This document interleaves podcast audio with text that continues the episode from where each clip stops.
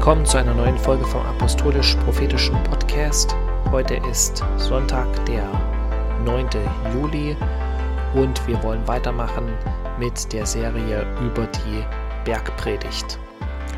Matthäus Evangelium Kapitel 7 sagt Jesus am Ende der Berg Bergpredigt, ein jeder nun, der diese meine Worte hört und sie tut, den will ich mit einem klugen Mann vergleichen, der sein Haus auf den Felsen baute okay, wir wollen unser Haus auf den Felsen bauen, auf ein unerschütterliches Fundament, weil wir wissen, dass Erschütterungen kommen werden, egal, ich sag mal so, in welchem Lebensabschnitt du dich befindest, äh, und dass du in der Lage bist, diesen Erschütterungen mit äh, Zuversicht entgegenzutreten, weil dein Lebenshaus diesen Erschütterungen standhält, egal wie sie aussehen, ob das wirtschaftlicher Natur ist oder in deinem persönlichen Leben. Gott möchte dich an den Punkt versetzen, könnte man sagen, wo du über diese Dinge nur lachen kannst. Und das ist, indem wir hören, was Jesus gesagt hat in der Bergpredigt und indem wir es umsetzen. Okay, wir wollen weitermachen mit Kapitel 6 und da geht es um das Thema Schwören bzw. Worthalten heute. Und zwar ist das Kapitel, nee, Entschuldigung, Kapitel 5, Abvers 33. Wiederum habt ihr gehört, dass zu den Alten gesagt ist, du sollst nicht falsch schwören. Du sollst aber dem Herrn deine Schwüre halten. Da bezieht sich Jesus wieder auf die Tora. Ich aber sage euch, dass ihr überhaupt nicht schwören sollt, weder bei dem Himmel denn er ist Gottes Thron, noch bei der Erde, denn sie ist der Schemel seiner Füße, noch bei Jerusalem, denn sie ist die Stadt des großen Königs.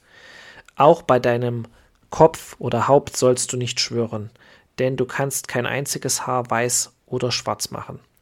Es sei aber eure Rede ja, ja, nein, nein. Was darüber ist, das ist vom Bösen. Oder in anderen Übersetzungen heißt, alles andere ist vom Bösen. Bösen. Okay. Und ich sag mal so, wenn wir uns unsere heutige Zeit oder unsere heutige Welt angucken, könnte man sagen, ein, äh, eine Charakteristik der Welt oder ein Charakteristika der Welt ist, dass die Menschen nicht ihr Wort halten. Ja, ich sage nicht prinzipiell, nicht immer, auch nicht alle, aber äh, viele halten nicht ihr Wort. Ja, und jeder von uns hat bestimmte Erfahrungen gemacht. Der eine in vielleicht auch im geschäftlichen Bereich oder im Bereich von Freundschaften oder im Bereich von Be Beziehungen oder wenn man auch überlegt in der Politik, ja, was ist das, was die ähm, Mehrheit der Leute, die Politik verdrossen sind, am meisten äh, stört auch äh, an den Politikern, ist, dass sie nicht ihr Wort halten. Ja, und da geht es jetzt gar nicht darum, dass man nicht auch Kompromisse machen muss, weil Politik, äh, ich sag mal, muss meistens Kompromisse machen, gerade wenn es äh, mehrere Parteien sind, die dann zusammen regieren. Ja, wenn man nur eine Partei hätte, die die absolute Mehrheit hat, die könnte dann ihr Programm durchziehen oder leichter äh, umsetzen, als wenn man zusammen ist mit verschiedenen Parteien und dann irgendwie einen Koalitionsvertrag machen äh, muss und sich irgendwie einigen muss, damit man eine Regierungsmehrheit hat. Okay, aber nur ein ganz einfach, simples Beispiel. Bevor äh, vor der letzten Bundestagswahl, bevor die Wahlen beendet waren, das war im September, da hatten alle Parteien einmütig versprochen, dass es keine Impfpflicht gibt. Und danach kam dann dieses, als die Wahlen vorüber waren, war das alles vergessen und als dann wieder sozusagen die Zahlen, äh, Corona-Zahlen nach oben gegangen sind, wurde dann ständig das Thema diskutiert, wir brauchen eine Impfpflicht. Und, und das ist genau das, was zu, sag ich mal, äh, dieser Verdrossen, Politikverdrossenheit beiträgt, dass die Menschen sich nicht darauf verlassen können, dass das Wort sozusagen oder Dinge, die wirklich versprochen werden, auch gehalten werden. Und das ist auch das, warum für Gott das so wichtig ist, warum Jesus sagt, euer Ja sei ein Ja und euer Nein ein Nein, weil das bringt, ich sag mal, könnte man sagen, in Beziehungen, in menschlichen Beziehungen, das bringt Verlässlichkeit, das bringt Berechenbarkeit, dass du weißt, du kannst darauf vertrauen, auch in der Familie. Das heißt, wenn du Kinder hast, merkst du das vielleicht auch, wenn du deinen Kindern ein Wort gibst und es dann nicht einhältst oder ein Versprechen gibst und es dann nicht einhältst, das hat ganz schlechte Auswirkungen und gibt deinen Kindern ein ganz schlechtes Signal. Ja, deswegen solltest du immer überlegen vorher, also nicht nur versuchen, dein Wort zu halten, sondern überlegen vorher, bevor du dein Wort gibst. Ich sage dann meistens, damit ich mal nicht sozusagen fest mich festlegen muss, eventuell machen wir das oder vielleicht gehen wir ins Schwimmbad oder ich weiß es noch nicht oder wir schauen mal, ob es äh, äh, sich einrichten lässt, aber ich gebe nicht einfach leichtfertig Versprechen, damit äh, ich sozusagen nicht meinen Kindern das Signal gebe, ich sage was und mache es dann nicht. Und wenn du aber dann dein Wort gibst, ist es total wichtig, dein Wort zu halten. Okay, wir wollen uns aber noch ein paar andere Stellen dazu angucken und eine, könnte man sagen, Parallelstelle dazu ist im Jakobusbrief in Kapitel 5, Vers 12. Und da heißt es, vor allem aber, meine Brüder, schwört nicht weder bei dem Himmel noch bei der Erde, noch mit irgendeinem anderen Eid.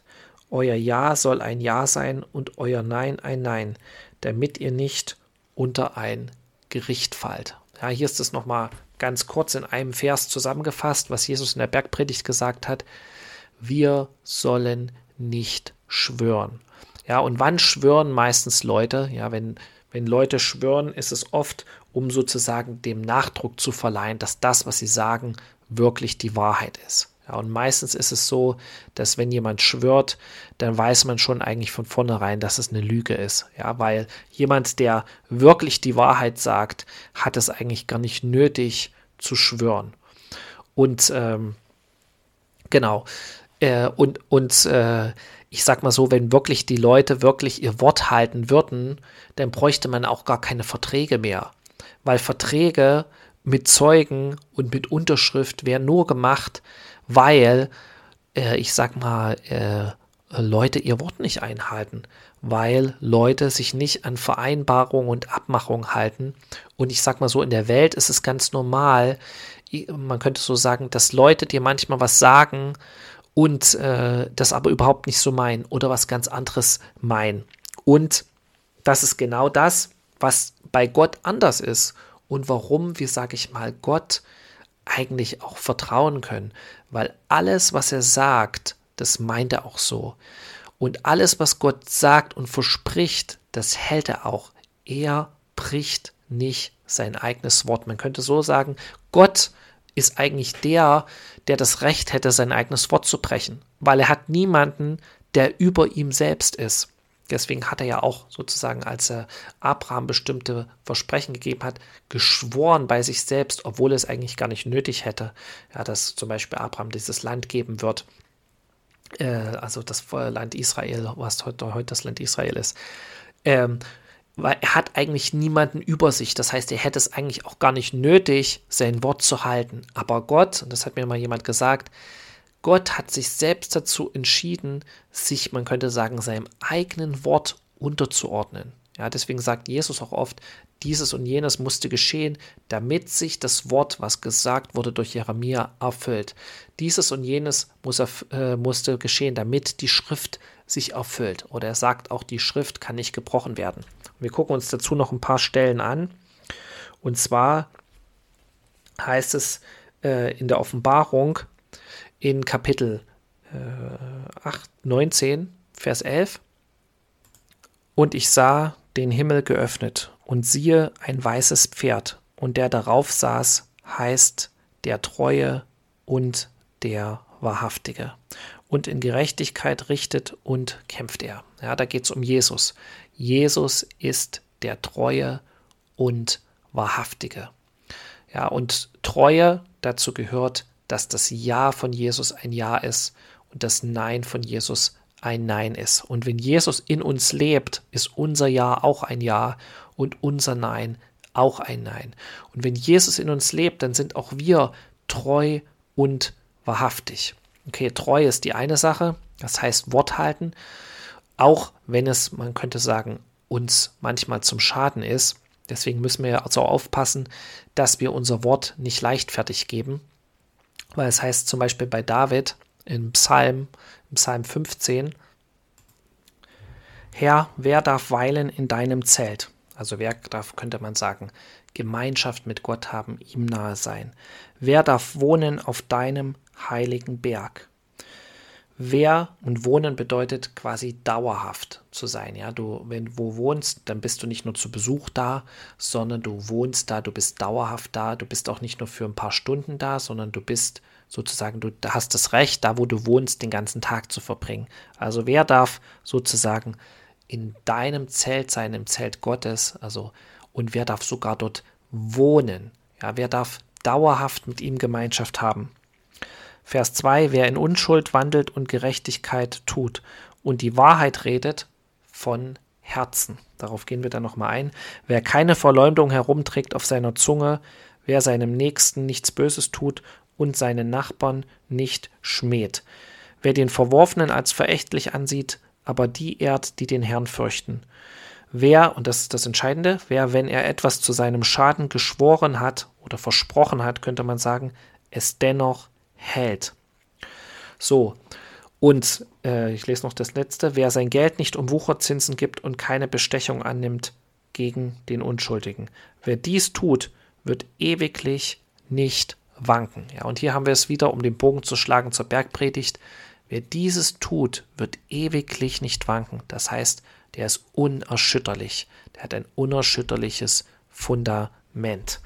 Und warum ist das so? Weil Gott ist treu und wahrhaftig. Er möchte, genauso wie du nicht mit Leuten zusammen sein möchtest, die, ich sag mal, komplett andere Maßstäbe und ähm, Lebensweise haben als du, suchst dir auch Freunde, die ähnlich sind wie du, die ähnliche oder die gleichen Wertvorstellungen haben wie du, äh, ist es genauso bei Gott. Gott möchte Freundschaft mit uns. Gott möchte Gemeinschaft mit uns.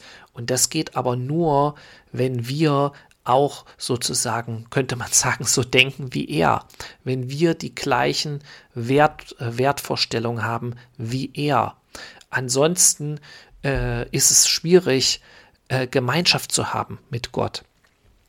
Das heißt, wenn wir nicht Wort halten, äh, aber Gott jemand ist, der Wort hält, ja, stell dir mal vor, wie ist es für dich? Ja, wie ist es für dich, mit jemand zusammen zu sein, der ständig seine Meinung ändert? Jemand, der ständig sein Wort bricht, auf dessen Wort du dich nicht verlassen kannst. Ja, im Menschlichen möchtest du mit solchen Leuten nicht zusammen sein. Genauso ist es auch im Reich Gottes. Gott ist jemand, der Wort hält und er erwartet auch, dass wir Leute sind, die Wort halten. Okay, und hier kommen wir nochmal zu dem zweiten Punkt, die Wahrhaftigkeit. Ja, Jesus ist nicht nur treu, sondern er ist auch, er ist zusammen treu und wahrhaftig. Und hier im Psalm 15 steht es auch nochmal, wer in Unschuld wandelt und Gerechtigkeit tut und die Wahrheit redet von Herzen. Und das ist eigentlich Wahrhaftigkeit. Wahrhaftigkeit äh, ist nicht, oder ist, sage ich mal, dass das, was in deinem Herzen ist und das, was du sprichst, in Übereinstimmung ist. Weil, ähm, das steht auch in Jeremia, in Jeremia sagt Gott, oder ich sag mal, Gott ist jemand, bei dem das nämlich der Fall ist. Das, was Gott sagt, ist in Übereinstimmung mit dem, was er auch denkt, ist in Übereinstimmung mit dem, was auch in seinem Herzen ist. Und ich sag mal, wir leben in einer Welt, das siehst du ja auch auf Arbeit oder ich erlebe das oft auf Arbeit, wo Leute Dinge sagen, die die anderen hören wollen, aber in ihrem Herzen denken sie eigentlich komplett anders. So, und das heißt, sie sind nicht wahrhaftig, sie sind nicht ehrlich. Und damit meine ich nicht, dass mit Ehrlichkeit, dass man alle möglichen Sachen sagt, die vielleicht für andere verletzend sind, die einem gerade in den Sinn kommen, aber dass man aufrichtig ist, dass es eine Übereinstimmung gibt, man könnte man sagen, von den Signalen, die man sendet, von dem, was man sagt, äh, mit dem, was eigentlich man wirklich äh, in seinem Inneren denkt, dass man, äh, ich sag mal, ehrlich kommuniziert und eigentlich nicht den anderen die Taschen voll lügt äh, und ihnen irgendwas erzählt ähm, ähm, was aber eigentlich gar nicht stimmt. Weil das hasst nämlich Gott. Und zwar ist das in Jeremia Kapitel 9, Vers 7. Ihre Zunge ist ein tödlicher Pfeil. Lügen redet sie. Mit dem Mund redet man Frieden mit seinem Nächsten, aber im Herzen legt man ihm einen Hinterhalt. Vers 8 Sollte ich sie wegen dieser Dinge nicht strafen, spricht Jahwe, und sollte sich meine Seele an einem solchen Volk nicht rächen. Das heißt, Gott ist das, könnte man sagen, ein Gräuel. Ja, wenn das, was der Mund redet, äh, nicht in Übereinstimmung ist mit dem, was in dem Herzen ist, was komplett anderes ist. Okay, also, um es nochmal zusammenzufassen, Gott möchte, dass wir ein unerschütterliches Fundament haben. Gott möchte, dass wir auf seinem Berg wohnen, nicht nur zu Besuch sind. Und ein ganz wichtiger Aspekt dazu ist, dass wir so sind wie er, dass wir treu und wahrhaftig sind. Weil das ist auch das, wenn du in Jesus lebst, was, sag ich mal, wozu Gott dich gemacht hat. Du bist eine neue Schöpfung. Jesus lebt in dir. Deine Natur ist es eigentlich, könnte man sagen, so zu sein wie Jesus, treu und wahrhaftig zu sein. Deine Natur ist es eigentlich, dass das, was in dir drinne ist, in Übereinstimmung ist mit dem, was du auch sagst. Ja, wie auch Jesus gesagt hat, wovon das Herz voll ist, davon redet der Mund. Und wir sollen dieses leuchtende Licht in der Welt sein. Wenn die Welt nicht Wort hält, wir sollen Personen sein, die Wort halten. Wenn man sich auf das Wort nicht verlassen kann von den Leuten, die Gott nicht kennen, auf das Wort von denen, die Gott kennen und die sagen, dass sie zu Jesus gehören, auf dieses Wort sollen sich die Leute verlassen können. Ähm, okay, in diesem Sinne wünsche ich euch Gottes Segen, eine gute Woche und äh, bis zum nächsten Mal. Äh, Shalom.